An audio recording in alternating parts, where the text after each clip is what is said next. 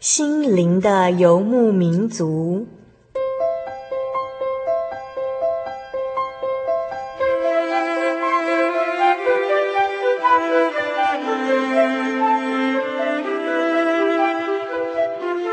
在这个谁都不管谁的后现代社会里，每个人的心灵都是游牧民族。成长的过程就是寻找的过程。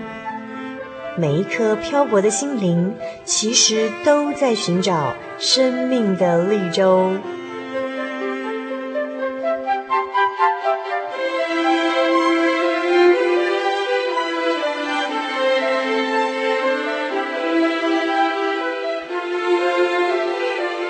本节目由真耶稣教会台湾总会制作，欢迎收听。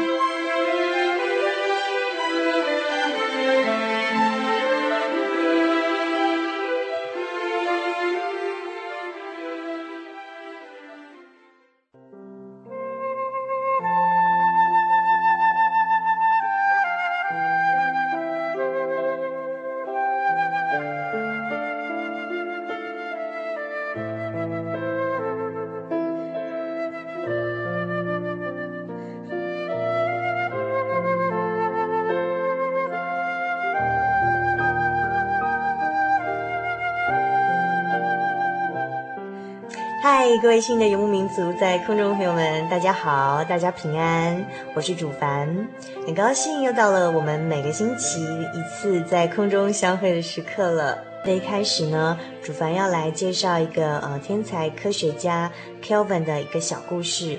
嗯，这个 Kelvin 呢，是一八二四年出生在苏格兰西南方的一个天才科学家。他十岁就进入大学喽，然后他二十二岁啊，剑桥大学就想礼聘他去担任物理系的主任了。像我们现在的绝对温度的那个大写 K，其实就是来自他姓氏的缩写。那还有他的贡献还包括了呃热力学的第二个定律啊，就是他提出来的哦。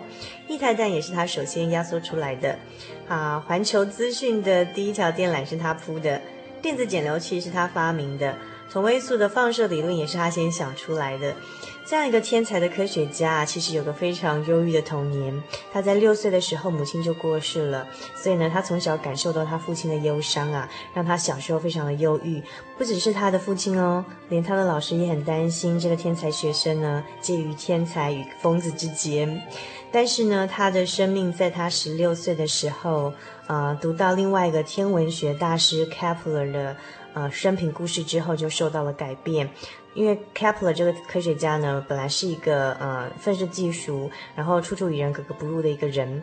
可是后来他发现这个问题的关键在于说，他的内心深处其实在寻找必须的永恒，他一直在寻找一种永恒，这样。于是看不到地上的人事物，转而去研究天上星辰的运动，然后就在这研究星星的过程中呢，就发现了这个呃，并且宣告了就是这个创造宇宙的真神的作为就在那里，那就是读到这个 Kepler 的故事啊，这个呃 Kelvin 呢就开始去走向信仰之路，成为了一个基督徒。呃，然后 Kelvin 他这个天才科学家很特别的一点就是说，他会把他的信仰表白在他的研究报告里头。譬如说，当他发表热力学第二定律的时候，他就引用圣经里头的诗篇一百零二篇第二十六节说：“天地都要如外衣，渐渐旧了”，来表示他的。这个能量的反应进行，使得有效能量逐渐减少，这样的一个理论的一个参考。这样，另外又像他在发表前热，呃，latent heat 的演讲上呢，他就说到啦，如果没有水的前热现象，人类呢就将立刻面对世界灭亡的浩劫哦，因为两极的冰山呢将立刻融化，而且大水呢就会淹没了全世界了。所以呢，Kelvin 说，我越了解水的特性啊。越知道这是出于神的慈爱与恩典，可是就是因为 Kelvin 他很特别，就是说他把他的信仰都表白在他这些研究报告里头啊，就会引起人家的反感嘛。所以呢，呃，当时有一些进化论的学者都非常的反对，甚至有人召开大会要公开与他辩论。在辩论会的时候，进化论的学者呢，挟着席卷整个生物科学界的气焰啊，炮火猛烈的攻击 Kelvin。但是这个 Kelvin 他只静静的坐在台上，然后呢，呃，只花了五分钟就将他的对手呢，啊、变得哑口无言喽。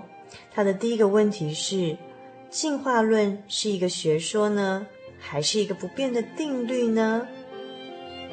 这个问题一出来，马上压制了对方的气焰。Kelvin 继续解释说，进化论假设整个生物的进化与年代都在与今天相同的环境里产生，这样的一种假设违反了热力学的定律。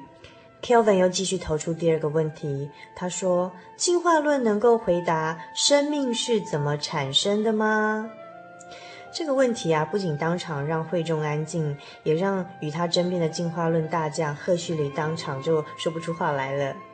Kelvin 说：“我们都知道，地球的地质年代上有一段漫长的年代是没有生命的，然后突然有生命产生。没有任何力量可以产生生命，无论是机械性的动力，是化学的变化，是电子的传递，是矿物的结晶，是原子的力量。”都无法使生命从无变有。当你认真的面对这个问题，你必须承认这是科学跨不过的门槛，这是真神造物主的奥秘。我并不反对生命在产生之后，因着某些环境的改变，生物会有一些进化的现象。但是最基本的真理仍然不改变，那就是呢，神创造了生命，并且有智慧的掌管一切。接着，Kelvin 又提出了第三个问题：人有道德，有爱，有对于永生不朽的渴慕。如果人只是无意义的、偶然的进化产物，怎么会问这些有意义的问题呢？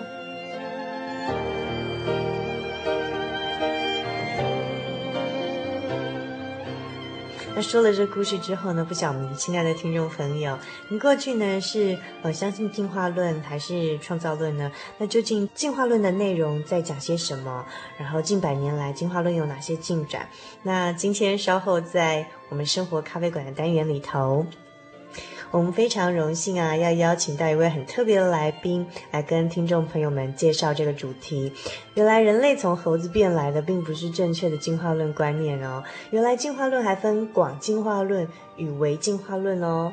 稍后我们即将邀请的这位特别来宾啊，他高中时代热衷哲学，然后从大学到博士班呢，分别攻读的是生物。基础医学到癌症研究，那现在又到国外，到菲律宾这个地方呢，攻读医学系，然后预备要从临床的医师工作中培养扎实的研究基础。那他的大名叫做陈锡贤，他即将来为我们来细说分明进化论的观点、知识点以及矛盾点哦。所以，请您千万不要错过我们稍后知性的节目内容哦。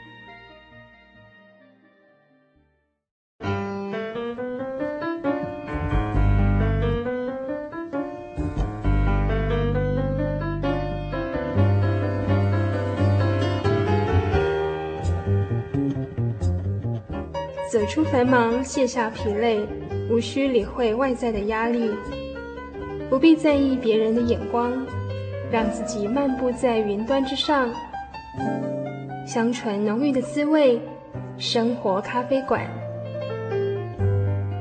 用心调味，与您共享。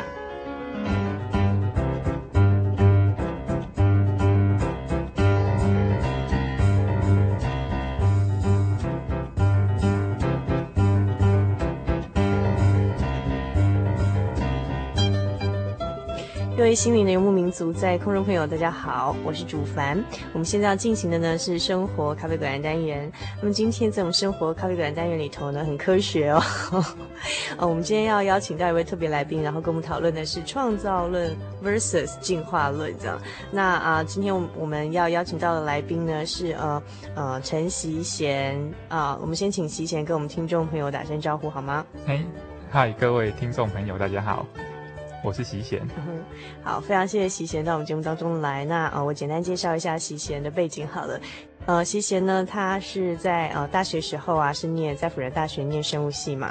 那么呃，在呃后来呢，又到了台北医学院呃的基础医学研究所进修，念攻读硕士学位，对不对？但是我这边介介绍就是习贤，他比较特别一点，就是呃，你本来在博士班，就是在阳明医学院的药理所，念了一年关于癌症方面的研究的博士班，之后呢，很特别又到国外去，呃。重新回到大学的医学系就读哦，准备要准备当医生。那现在是已经到了第几年了？现在到了第五年。哦，也快毕业了嘛，好，对不对？对对对。嗯嗯。那为什么会想说从这个生物转到医学，然后从这医学的研究突然又转回到呃重新读大学的医学系，要准备做临床方面做一个实务的医生呢？对啊。啊因为我是觉得说。嗯临床跟基础医学是分不开的，嗯，所以如果基础医学能应用在临床上面会更好。当临床上面有一些问题的时候，也需要基础医学来做一个解决。嗯，所以希望说以呃在读临床的时候，然后能更了了解临床的需要。嗯，那当。真的有一天能当医生的时候，也能再回去做一些基础科学的研究哦。所以其实你后来再转去念，就是医从医学系开始准备起要准备当个呃医生，其实也是为了准备将来做研究，可以理论跟实务跟结合，是这样子吗？对啊，希望是可以完成。那这样听起来，我觉得蛮不简单。就是其实你要求蛮严谨的哈，可能是做研究啊，在那个向阳台里面觉得，哎，好像只做研究是不够的，还是要有那种第一线那种实物的经验，两相。结合这样子，所以听起来西贤应该是一个在研究上很很严谨的人喽，吼。呃，可以这么说，自己这么说也蛮怪，所以我帮你说。呃，对啊，习贤其实是我大学的同学这样子，然后呃，其实以前在大学时代啊，就常常听到他会呃，譬如说在我们团契啊，会带领一些慕道者来嘛，那其实他非常会呃变道理，不是，就是说用科学啊，就是还有就是。我们通常就是在从小受到训练，就是要我们要有那种科学态度跟方法，不要随便相信嘛，对不对？随便相信就是迷信。然后以前在大大学的时候，就常会看到西贤啊，就是诶会跟一些慕道的朋友谈啊，就是从这种科学啊、创造论啊、进化论啊，或者什么各种那种。呃，学术的思潮里面谈起啊，然后从中间切入啊，然后谈到信仰，然后觉得蛮不简单。其实讲到这科学上面的东西是很少啦。哦，真的吗？那大部分都是一个朋友的心态来邀请他们参加，因为觉得信仰这个东西是实在是很不错。嗯哼哼哼。所以有一个好的东西就要跟好朋友一起分享。嗯哼嗯哼。那邀请周围的人来的时候，他们也会。哎，也会给我面子，一起过来这样子。那有些人来了一次就觉得不错，嗯、然后就继续来参加团契，嗯、那进而来教会慕道受洗的。嗯，可是我我印象中，就是你带领慕道朋友的时候，其实常常哎也都是念大学或是医学系的同学嘛，哈。研究所的、啊、有一部分，有一部分嘛哈，那其实也都是，哎，这些男生也都是不不轻易相信啊，会讨论很多问题，会思考。我就看你，哎，常常这个会跟他们从各种角度切入啊，那刚好就是西贤。又是就是从事这种研究的嘛，所以呢，我们今天就是请西贤来跟我们讨论，就是哎创造论跟进化论之间的关系，这样，那他们到底是，呃，创造论跟进化论各执一方啊，到底哪一方比较有理呢？那在讨论这个问题之前呢，我们就必须先了解科学是什么，对不对？对，那，呃，我在讲科学是什么之前的话，我会先用一个。诺贝尔化学奖得主宝林他所说的一句话，他说：“科学是追求真理。”那所以就是说，科学的理论一定要有实验跟观察上面的印证。那科学的本质，它就是要一而再、再而三的验证对自然世界的解释。那我们知道说，科学它的研究范围只有在自然的世界，所以就是说，你是透过感官上面的功能，比如说你可以看得到，嗯，听得到，得到摸得到，闻得到，得到 嘿，那当然是有时候吃不到。那那你会听透过你感官的感觉，然后去观察这些事物，然后再透过一连串的实验来印证。那如果这些你的实验能重复再出现的话，那就慢慢的会变成一种理论来证实你的假设。那经过一段长时间的一个印证，确实无误的话，才晋升为定律。嗯、那所以呢，科学它是一直不断在前面进步的。嗯、所以当新的证据出现的时候，所有的科学知识可能都要改变，甚至被推翻。嗯、所以科学它不是绝对的，它是相对的。嗯、因为它是一直不断在追求真理。嗯所以科学它可以是研究宇宙万物，它的范围就是研究宇宙万物，你所看得到的东西，你所可以感觉得到的东西。那可是它是透过感官的印证，所以它的对象就是物质。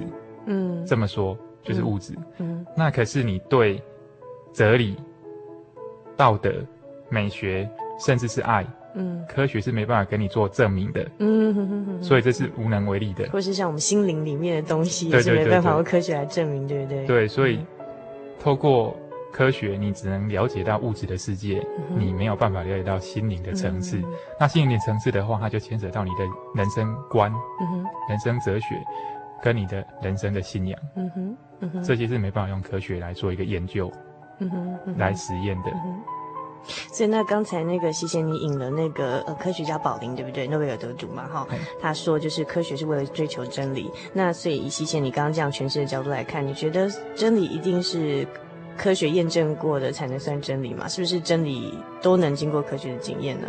这样，或者说科学所求到的一定都是真理吗？当然，科学它它只能代表它是部分的真理。嗯哼，那它有它研究的范围。它在它的研究范围里面说是真理，嗯、哼可是他不能跨越到他研究以外的范围，嗯、哼所以他不能证明他研究以外的范围是真理。嗯、哼所以这些你要怎么样去证明你研究以外的范围是真理的话，就是不能用科学的方法来做一个研究。嗯、你一定要透过你心灵的感觉。嗯，心灵的体验，嗯哼，才能去做一个证明跟了解。嗯，那那这方面的证据就不是用科学可以来证证实的，对对，所以科学只是一部分的真理喽。嗯嗯哼。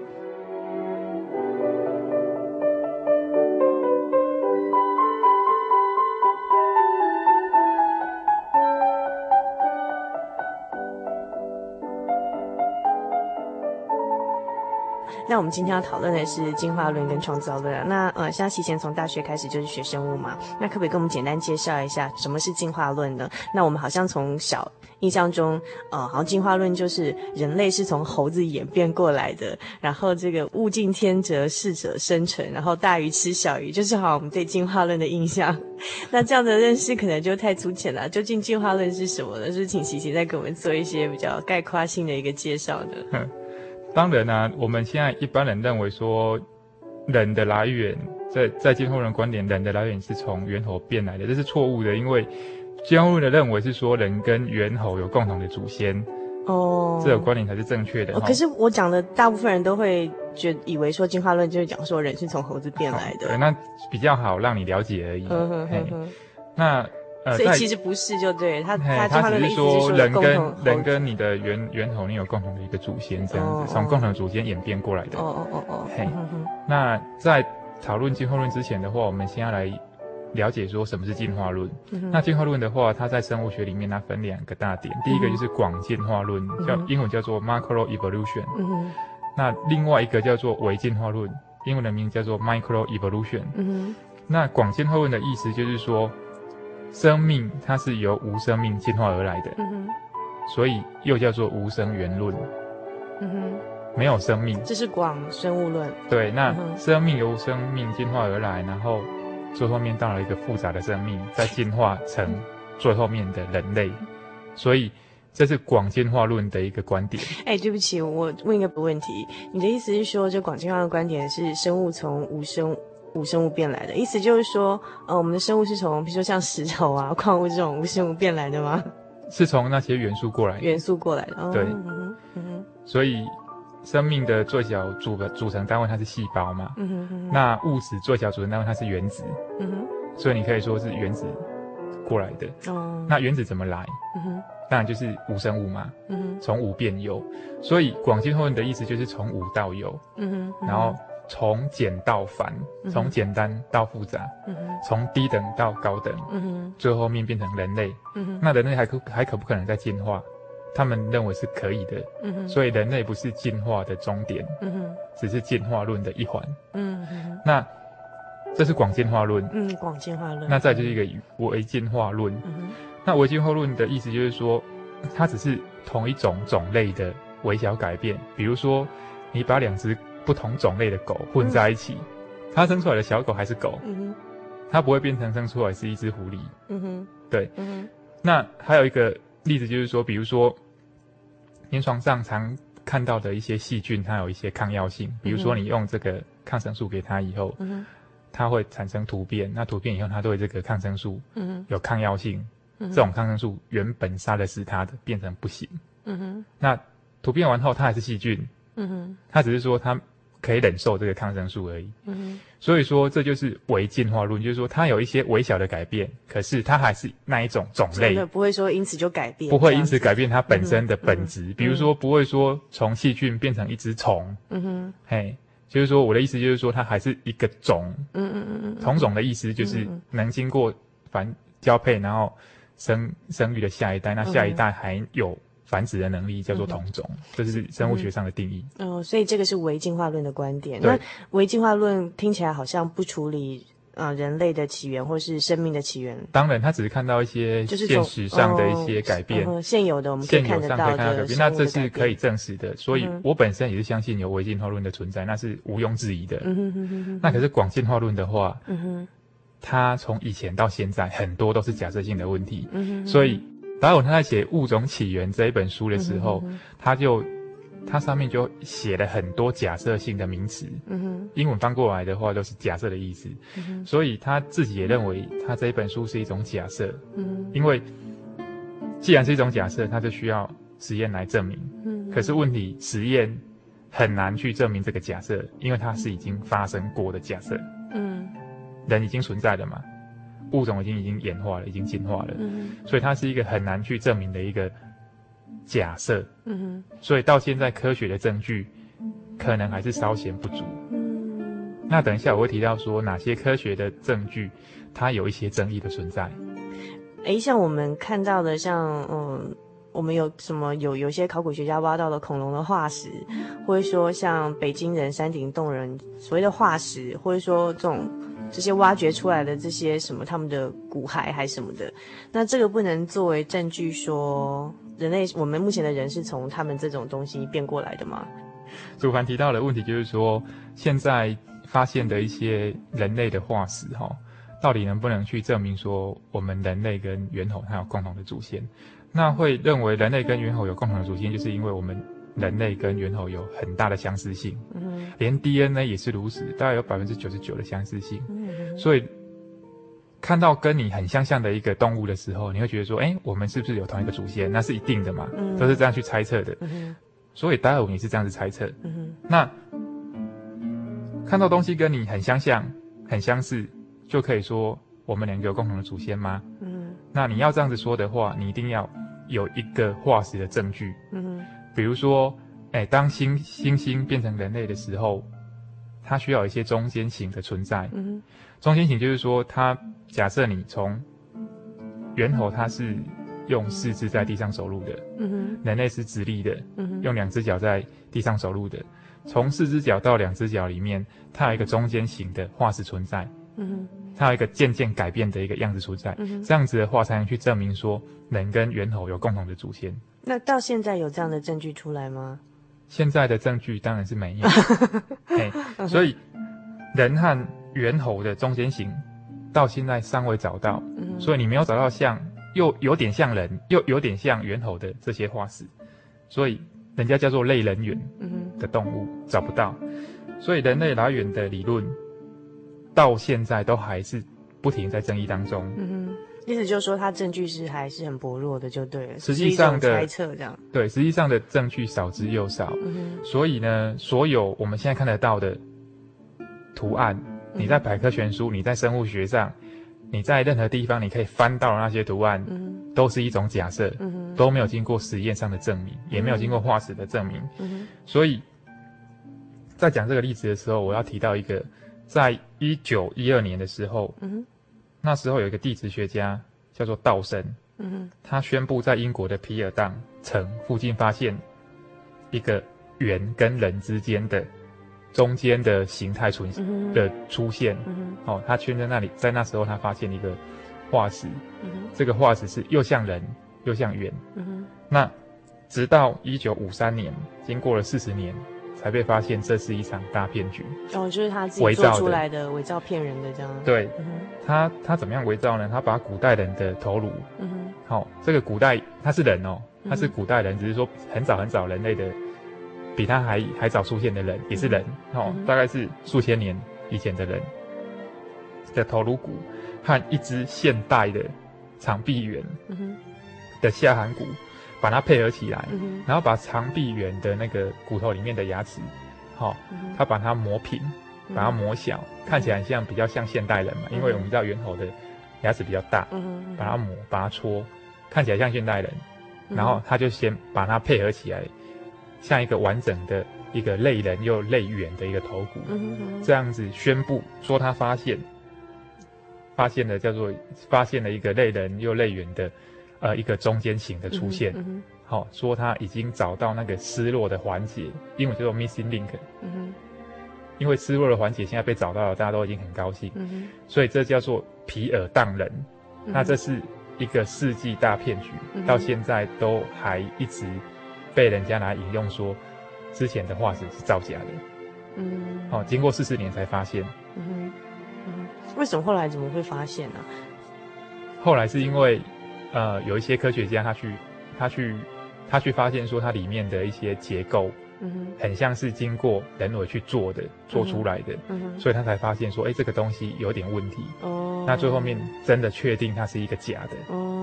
嘿，怎么会有人这么无聊？干嘛要搞这种骗大家都相信这样子？呃，他当然有他一些目的啦。嗯哼，他可能想要成名啊，有可能想要证明说有中间中间形态的出现。这样听起来好像很多那种那种嗯假科学之名说那种研究大发现，我们都还是要很小心谨慎。当然当然，所以 科学家他所宣布的，并不代表是对的。我就跟你讲过，科学它是不断在前进的。嗯哼。不断新的发现就会推翻原来的结论，嗯哼，所以可能会被完全推翻掉。嗯、那我再举一个例子，像现在的尼安德塔人、爪哇人、北京人、山顶洞人，嗯哼，我们之前练到一些化石的存在，嗯，这些人都还是人哦，他不是类人又类猿的中间型，因为他们都是用双脚走路的，他们会直立的。哦，所以他们是人，不是猿人，对对对，所以他们本来就是人这样子。对对对，所以观念要清楚。嗯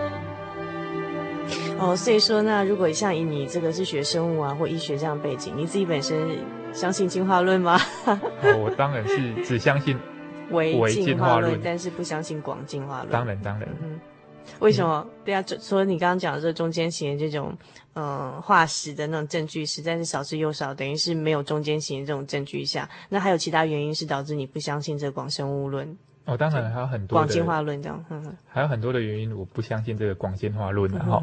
那在讲广进化论之前，我再把广进化论的一些定义说清楚一点哈。那广进化论它有三个主要的元素，嗯、哼它有这个进化论、广进化论它的它的组成，嗯、哼它的成因，它就有三个最主要的东西。第一个就是物质，嗯哼，好，你物质一定要存在。然后第二个，它加上时间，时间拖了够久，这些东西都可能发生。再加上什么？几率？他是认为时间几率就是机遇嘛，就是我这个东西这个分子碰到这个分子，这个东这个分子碰到这个分子，他们都是没有目的的碰撞哦，没有人在干预，没有一个造物主在干预，没有，所以它有这三个主要的元素。物质、时间、机遇，嗯哼，就是几率，就是什么物质跟什么元素嘛，在某一个时间之内，然后几率就是说碰撞，比如说几几亿分之一的几率哦，哪些物质、哪些原子我们碰在一起，它们元素碰在一起就变成一个变成一个有机物。当然，刚开始先要有一个有机物嘛，那有机物可以是氨基酸，可以是脂肪酸，可以是单糖，可以是碱基等等，这些东西都是很重要的东西。嗯哼，那经过一段很长的时间里面，它。这些小分子它聚合成比较大的分子，比如说氨基酸聚合成蛋白质，嗯，然后脂肪酸聚合成脂肪，脂质，然后单糖变成多糖，嗯，那碱基变成核苷酸，嗯，变成 DNA，嗯，那这样子的话，哎，有这些主要体内细胞里面的一个大分子的时候，嗯，它再来变成细胞的前身，叫做 protocell，嗯，那 protocell 的话。最后面，它经过一段时间，哎，protocell 它有一个包了一个细胞膜，嗯哼，变成真正的一个细胞的存在，嗯哼，所以细胞的生命就开始产生。那它会经过光合作用跟自我复制来产生氧气，嗯哼，他们推测这样是大概在二十七亿年前，嗯，就已经产生了氧，嗯哼，所以推测生命刚开始出现的时候是在二十七亿年前，嗯，单细胞开始有了。嗯，那单细胞变成多细胞，多细胞离开了这个海洋，到达这个陆地上，爬上陆地上叫做爬虫类。有没有？爬虫类最后面变成鸟类、哺乳类，那哺乳类变成人。嗯，那这一整个步骤就是广进化论，从物质、时间、机遇变成人。嗯哼，听起来非常的奇妙，其实可以说是一个奇迹。你可以这么想，因为这个几率实在是小的可怜。嗯、那什么几率？几率有的大小，我等一下来再可以跟大家来去分析一下，它几率到底是多小。那它的原则是怎么样呢？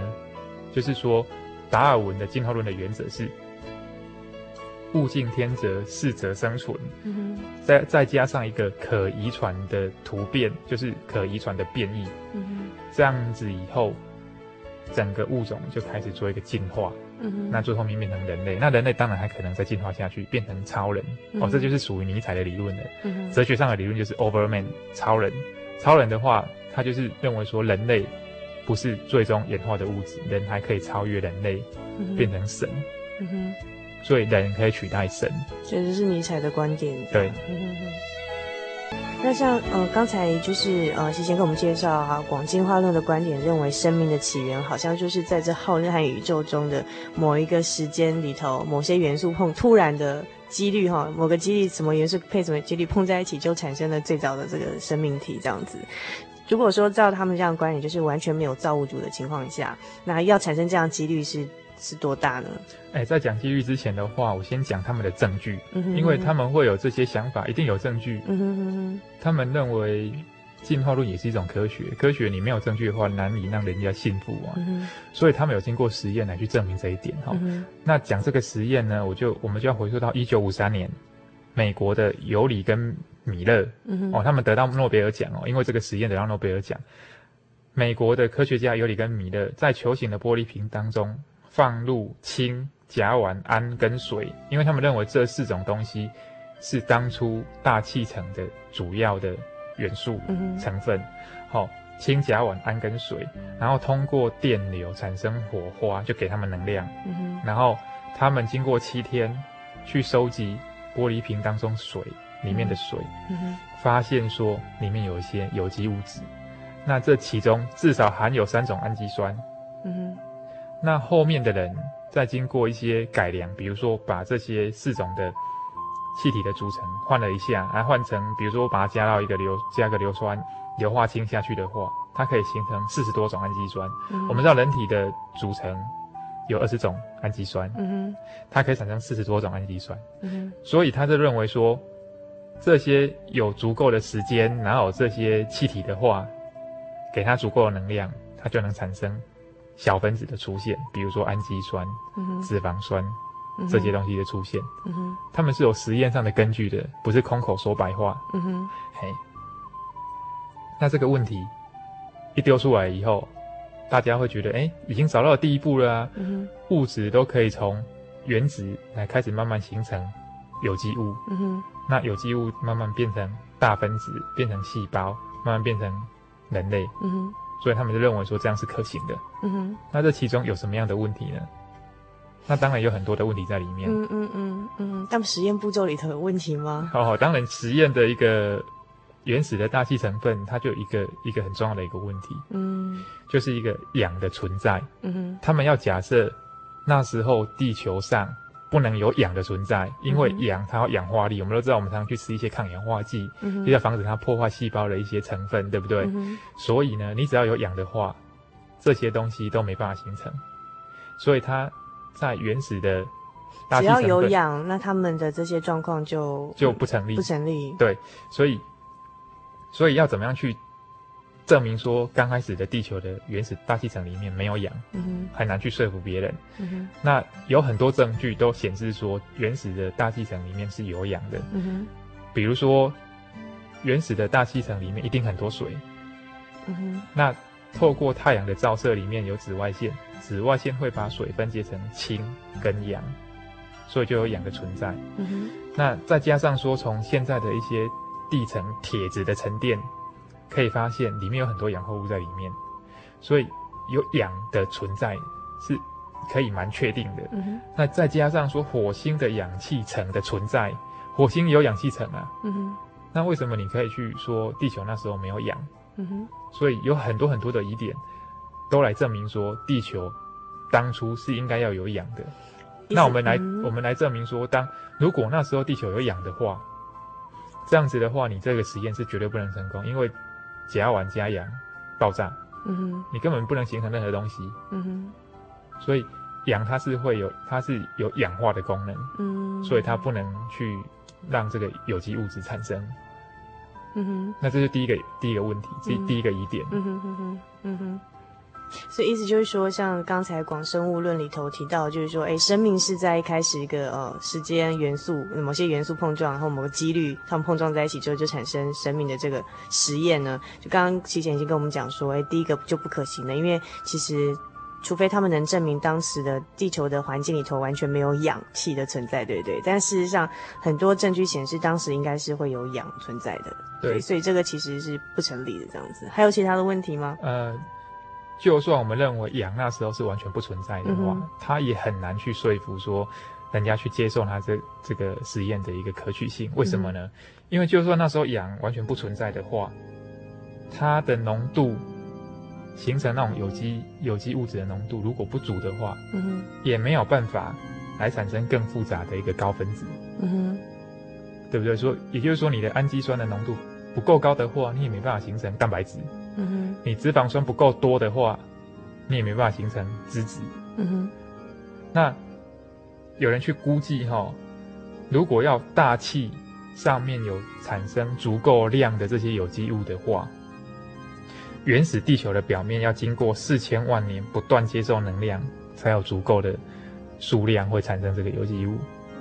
你是说原始的地球必须经过多少年？四千万年不断接受那种放电啊、闪电、打雷哦，才能会有这个，才可能有产生这样的几率，足够的能量去产生足够的数量，嗯哼哼哼哼哼，足够数量的有机物。嗯哼，那好，产生足够数量的有机物也没办法，为什么？因为它落到海里面，还会稀释它的浓度。嗯哼，第一个浓度就被稀释了，第二个。你要能保证这些物质在海里面，它们都是分开、分开、分开在进行的。嗯、为什么这么讲呢？我们知道，在实验室里面，如果你把氨基酸跟糖类在高温中混在一起的话，它们会有作用的，嗯、叫做核色反应 （Brown reaction）。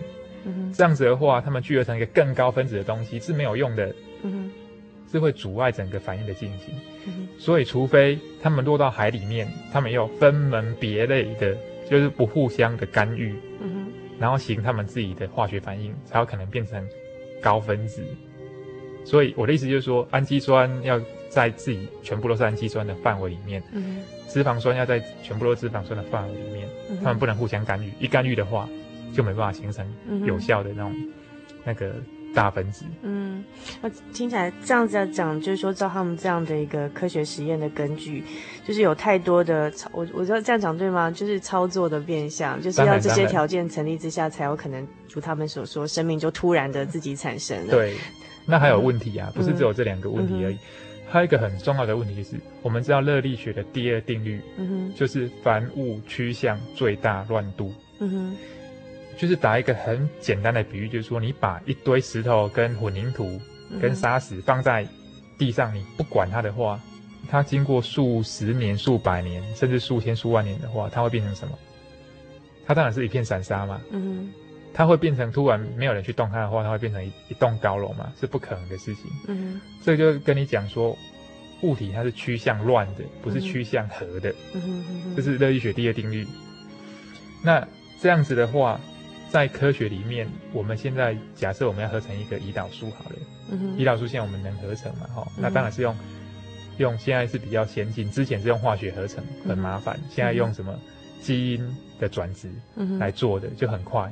哎，用那个大肠杆菌，嗯哼，在另外的范围了哈。那好，那胰岛素它是由五十一个氨基酸组成的。假设在实验室里面哦，我们把二十个氨基酸混在一起，我们没有没有用很多方式来加来加，就是把它混在一起的话，要形成胰岛素的几率去算，它是怎么样算的呢？它几率有多大呢？嗯哼，它是十的六十六次方分之一。十的六十六次方之一，也就是说，我们用每秒非常非常非常小的，非常非常小，几乎是不可能。对，我们若用每秒排列一千万亿种不同的蛋白质下去排好了，每一秒一千万亿的去排，它要两百亿年才有可能合成一个胰岛素。两百亿年刚好是宇宙生成的时间，两百亿年，两百亿年才有可能形成一个胰岛素。嗯，那更何况是人类。嗯哼，意思如果照他这样，如果他们不相信说有个造物主会有外力干预产生了生命体，甚至创造了人类的话，那要纯粹相信这种哦，就是宇宙中的元素自然在某个几率情况下，某个时间点，某些元素碰在一起产生生命体，后来一直演演化成人类，这样的几率是超过这些科学显示，就是就是要非常非常多亿年的时间才有可能形成，那远超过他们推算地球的。岁数，或是宇宙的这个时间就对了。对啊，所以我只能简单用一个胰岛素来说明。嗯，胰岛素你要让它胡乱碰撞，变成胰岛素的几率就是两两百亿年。嗯哼，光一个胰岛素你就要花了整个宇宙的意思。嗯哼，根本是不可能的事情。嗯哼，然后再加上说，所谓现在化石上发现单细胞是在三十八亿年前就已经有了。嗯哼，好，化石的发现是这样。嗯哼。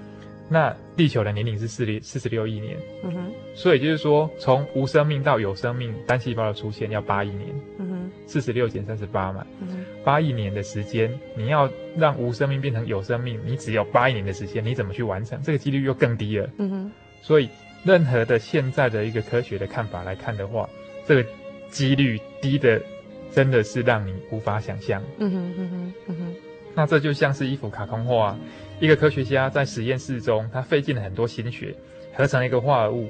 那于是他就到处宣扬说：“我终于证明这个化合物是自然而然、偶然产生出来的。”嗯哼。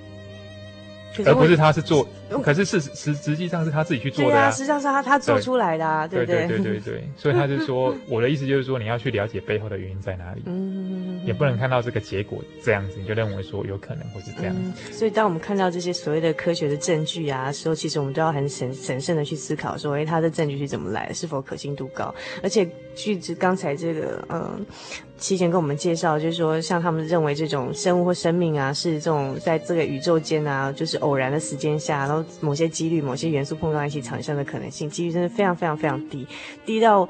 让我至少主凡就觉得，我情愿相信说，一定是有个什么外力，譬如说是神，他创造他的介入，他介入之后才可能有生命体。因为如果照他们这样推算，其实这些证据都只能显示说是不可能生命无中生有的产生这样。但是我不晓得，西贤以你的观点来看，你自己觉得呢？哦，我我的观点，我先在讲我的观点之前哈，我先讲一个人的一个观点哈。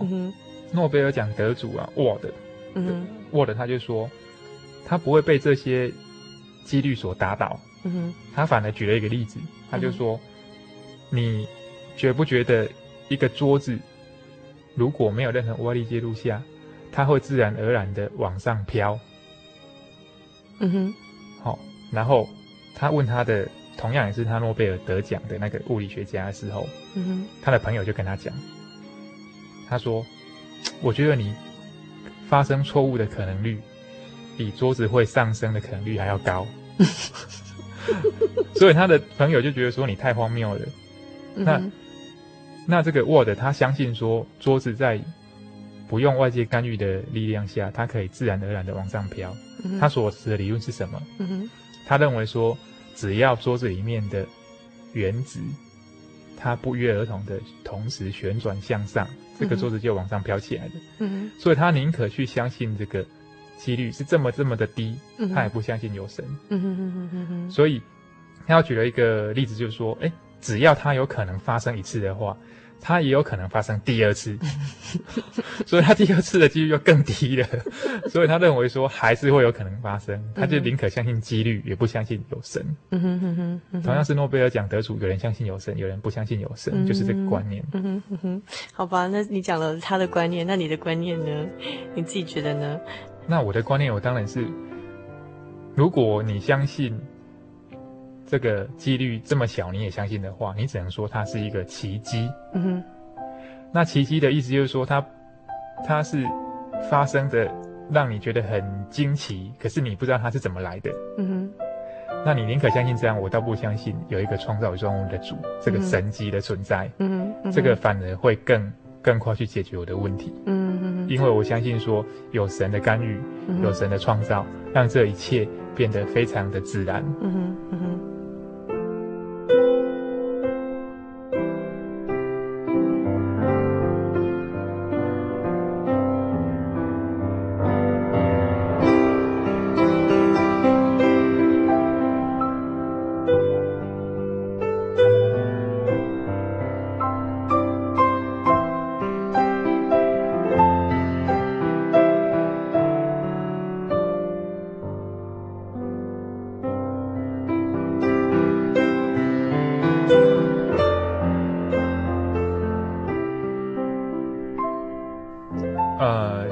别人的观点哈，他有有相信广进化论的，也有不相信的。那我举一个不相信广进化论的人的一个观点哈，在发现 DNA 构造的诺贝尔奖得主叫做克利克，哦，他就说了，每次当我写关于生命来源的文章后，总发誓以后不要再写这类文章了，因为猜想的东西太多，确知的事实太少。嗯哼，哦，所以他就很诚实的去面对这个问题。同样是诺贝尔奖得主。每一个人对进化论的观点是不一样的。那另外一位怀疑论者他就说了，使原子排列出生命所需要的化学构造，可能率非常小，小到怎么样的境界呢？如同叫一只猴子在电脑面前打出达尔文写的那一本书《物种原始》一般，嗯，这么样的困难。嗯，所以你，我不知道说，呃，听众的心态是怎么样。你宁可去相信这个几率小的可怜的，还是你相信说，哎，我们生命有一个更高、更奇妙的造物主来创造？那我宁可相信后者，这就是我的答案。嘿。嗯，今天非常谢谢西贤要给我们介绍很多什么是广进化论，什么是微进化论，然后告诉我们说，其实我们一般印象中的进化论其实是广进化论的观点嘛。然后当然他提出了很多，就是呃，包括这个十九世纪、二十世纪的很多这方面的学者专家，他们引的一些证据啊，或者是实验啊。但是呃，西贤也一一帮我们破解这些实验或证据中的一些问题所在在哪里，甚至它发生的可能性的几率是非常非常低的。那所以呃，西贤告诉我们说，他宁可相信有一位神。啊，他的干预跟介入创造了生命，然后也创造我们人类，也不相信说是进化论的产生，就是生命的产生是这个自然下几率突然这个很低很低的这种可能性会发生的哈。那呃，关于这进一步在了解这进化论跟创造论啊，因为时间的关系啊，我们是不是下个星期再请西贤跟我们介绍一下呃创造论讲的是什么？那进化论是不是还有其他的问题呢？好，那下个礼拜的话，我相信，呃，还有一些相信进化论的人，他们有提出一些问题。那当然，他们有一些科学上的证实。那如何用一些现有的证据来看，说这些科学上的证实是有问题的？那我们下个礼拜再来讨论。嗯，好，谢谢喜贤。那听众朋友，呃，我们就拭目以待喽。下星期同一时间，请不要忘记再继续收听我们新年的游牧民族哦。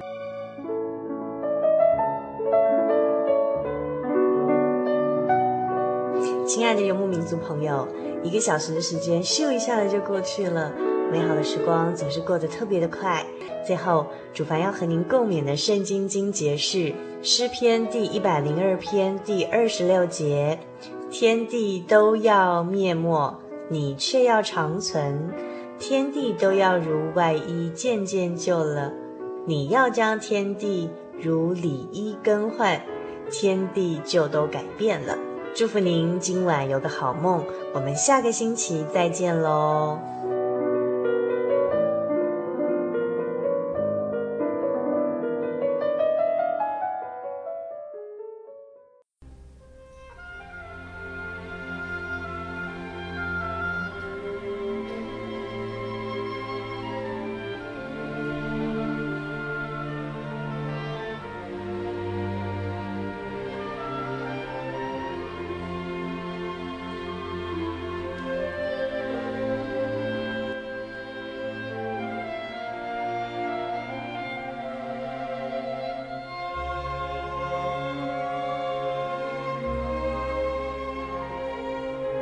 Hello，亲爱的听众朋友，您现在收听的是《心灵的游牧民族》华语福音广播节目。本节目由真耶稣教会制作。如果您对真耶稣教会想进一步了解，欢迎您来电与我们联系。我们的电话是四零八七七一八一七八四零八七七一八一七八。我们的网址是。Tjc 点 org，您可以来电询问教会地址及聚会时间。我们竭诚欢迎您来到真耶稣教会，与我们一同享受主耶稣的恩典。再次提醒您，我们的电话是四零八七七一八一七八。在这里也要再次邀请您继续收听心灵的游牧民族华语福音广播节目。我们期待与您空中再相会。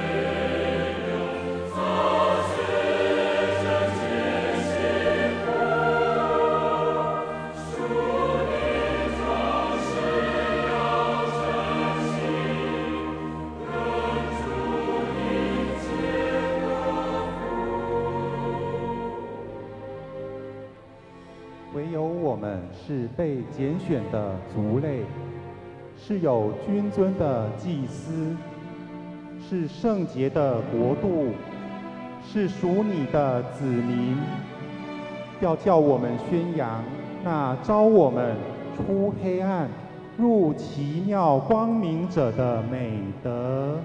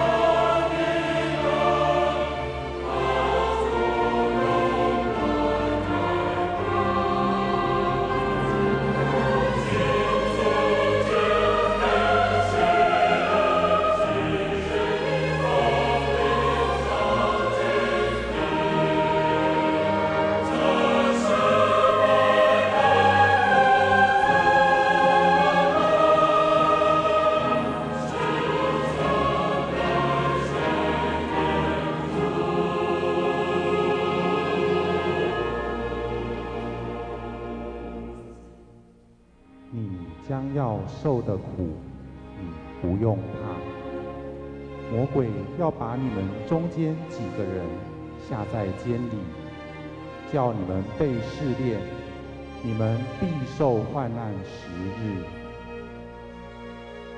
你务要至死忠心，我就赐给你那生命的冠冕。